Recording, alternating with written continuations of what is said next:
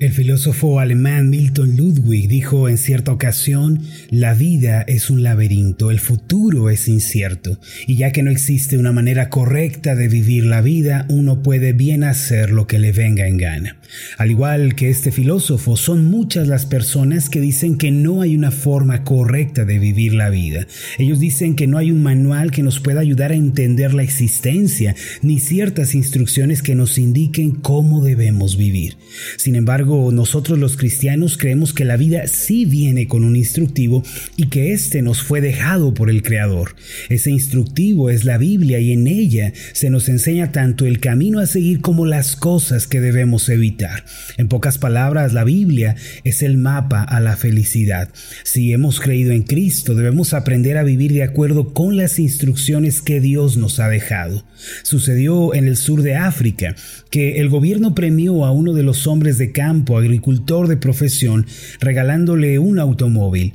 Debido a que su trabajo generó grandes ganancias para el gobierno, el presidente lo condecoró regalándole un vehículo. Sin embargo, un año después, cuando el presidente fue a visitarlo, lo encontraron en la parte superior del automóvil, el cual era empujado por dos toros. Aquel agricultor nunca vio un automóvil en funcionamiento y de acuerdo con su criterio, la forma de echarlo a andar era por medio de dos bestias. Esto se volvió un objeto de burla por los periódicos y la radio.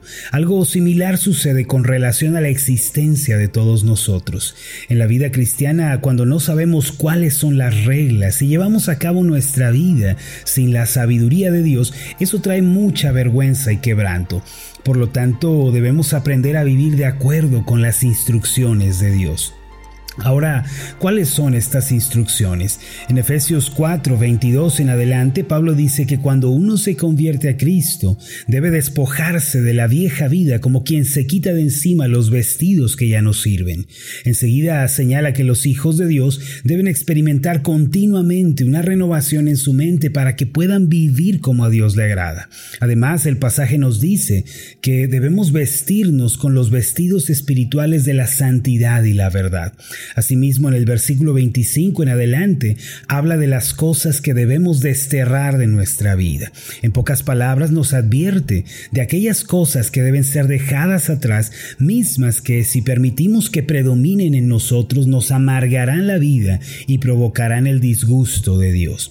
El pasaje de Efesios 4, 25 en adelante dice así, por lo cual, desechando la mentira, Hablad verdad cada uno con su prójimo, porque somos miembros los unos de los otros. Airaos, pero no pequéis. No se ponga el sol sobre vuestro enojo, ni deis lugar al diablo. El que hurtaba, no hurte más, sino trabaje, haciendo con sus manos lo que es bueno, para que tenga que compartir con el que padece necesidad. Ninguna palabra corrompida salga de vuestra boca, sino la que sea buena para la necesaria edificación, a fin de dar gracia a los oyentes. Y no contristéis al Espíritu Santo de Dios con el cual fuisteis sellados para el día de la redención. Quítense de vosotros toda amargura, enojo, ira, gritería y maledicencia y toda malicia. Versículo 32. Antes sed benignos unos con otros, misericordiosos, perdonándoos unos a otros, como Dios también os perdonó a vosotros en Cristo. En primer lugar, este pasaje nos está diciendo que debemos desechar la mentira y hablar la verdad. Existen mentiras que se dicen deliberadamente y otras que se dicen indirectamente.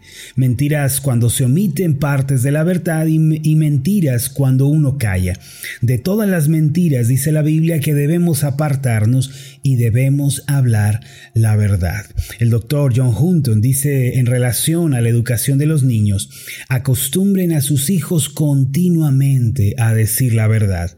Si pasa un ave azul por la ventana y ellos dicen por error, por descuido o por olvidadizos que fue una ave roja, no lo pasen por alto, corríjanlo inmediatamente. Y el mismo doctor Hunton añade, la mentira asalta a las mentes descuidadas, pero si desde el principio nos obligamos a decir la verdad, seremos guardados de este mal.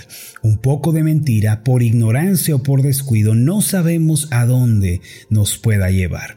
Ahora que nosotros hemos creído en Cristo y que somos niños espirituales, debemos obligarnos continuamente a decir la verdad siempre que esto se requiera y siempre que haya ocasión. La verdad duele por un momento, pero la mentira puede doler toda la vida. En segundo lugar, Pablo nos dice con relación a las instrucciones de la nueva vida que no pequemos al estar enojados y que si estamos molestos no llevemos con nosotros ese enojo al día de mañana.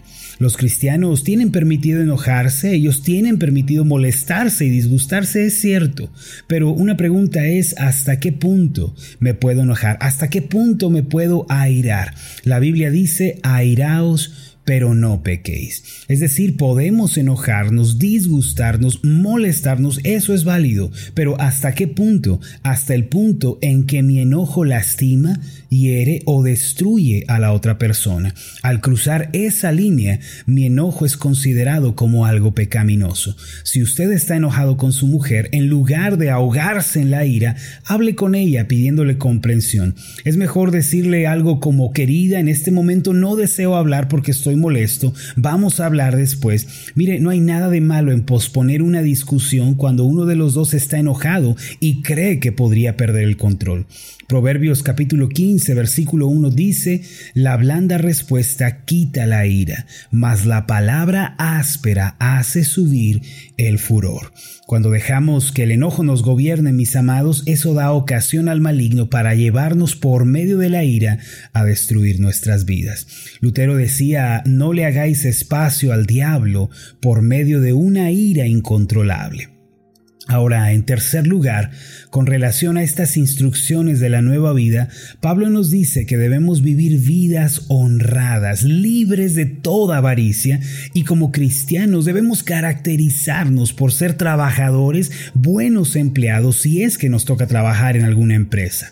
Hace tiempo recibí una grata llamada del dueño de una empresa en donde trabajan dos de los cristianos de nuestra iglesia. Ellos se propusieron ser puntuales, cumplir con sus metas mensuales, y trabajar diligentemente. Fue tal el impacto que causaron en el dueño que me llamó para decirme, si usted tiene más de esas personas, envíemelas. Esa clase de personas son las que necesitamos en esta empresa. El dueño me decía que estos empleados en la hora de la comida, en los recesos, no tomaban el celular, no se distraían, no se recreaban, sino que se daban de lleno al trabajo y eso fue lo que le impactó. Así nosotros debemos ser como cristianos si nos han contratado para trabajar, debemos trabajar. Debe distinguirnos la diligencia y el esfuerzo en pocas palabras. Seamos buenos empleados, buenos jefes, buenos empresarios, buenos estudiantes para la gloria de Dios. Amados, no es cierto que la vida es un laberinto incomprensible y que estamos perdidos en el camino de la vida. Lo cierto es que la vida sí viene con un instructivo y este es la palabra de Dios. Si hacemos de ella nuestra forma de vida, vamos a ser prosperados en todo, tendremos salud, así como prospera nuestra alma. Vamos a hacer una oración juntos. Amado Dios y Padre Celestial, te damos las gracias porque nos diste el instructivo de vida que es tu palabra. En este mundo no estamos a la deriva, no estamos a oscuras sin saber qué hacer o sin saber qué es lo que esperas de nosotros. En tu palabra tú nos enseñas cómo tenemos que vivir. El día de hoy te pedimos, Señor, que abras nuestros ojos para ver estas realidades. Señor, concédenos tu gracia para entender más de tu verdad. Y el día de hoy, Señor, que podamos poner por obra lo que hemos aprendido. Esto te lo pedimos en el nombre de Jesús, nuestro Señor y Salvador. Amén y amén.